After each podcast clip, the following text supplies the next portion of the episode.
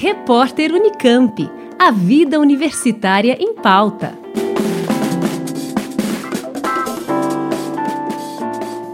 O 22º Simpósio Brasileiro de Geoinformática recebe inscrições para submissão de trabalhos. A conferência anual apresenta pesquisas que usam informações geoespaciais como dados de mapeamento cartográfico, de mobilidade, dados coletados em campo com GPS ou do sensoriamento remoto da Terra.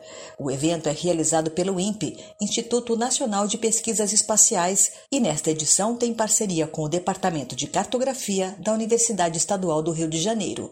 O GeoInfo será em modo virtual entre os dias 29 de novembro e 2 de dezembro. O prazo para inscrição de trabalhos segue até 19 de setembro. Quem explica é a pesquisadora do INPE, Lúbia Vinhas, coordenadora do simpósio.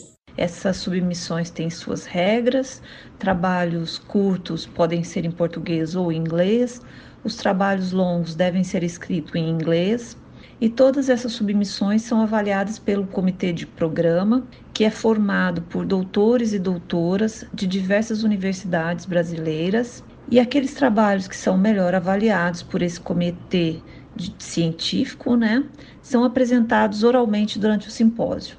O GeoInfo disponibiliza de modo aberto todos os trabalhos que foram apresentados até hoje nas edições anteriores a 2021.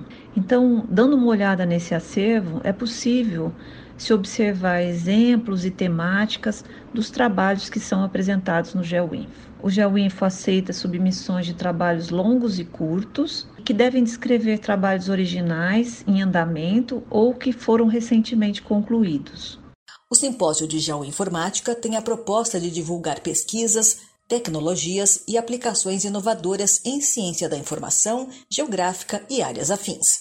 O público do simpósio é formado por alunos, professores, pesquisadores, profissionais da iniciativa privada e interessados no tema. Informações em geoinfo.info. Liane Castro, Rádio Unesp FM. Repórter Unicamp. A vida universitária em pauta.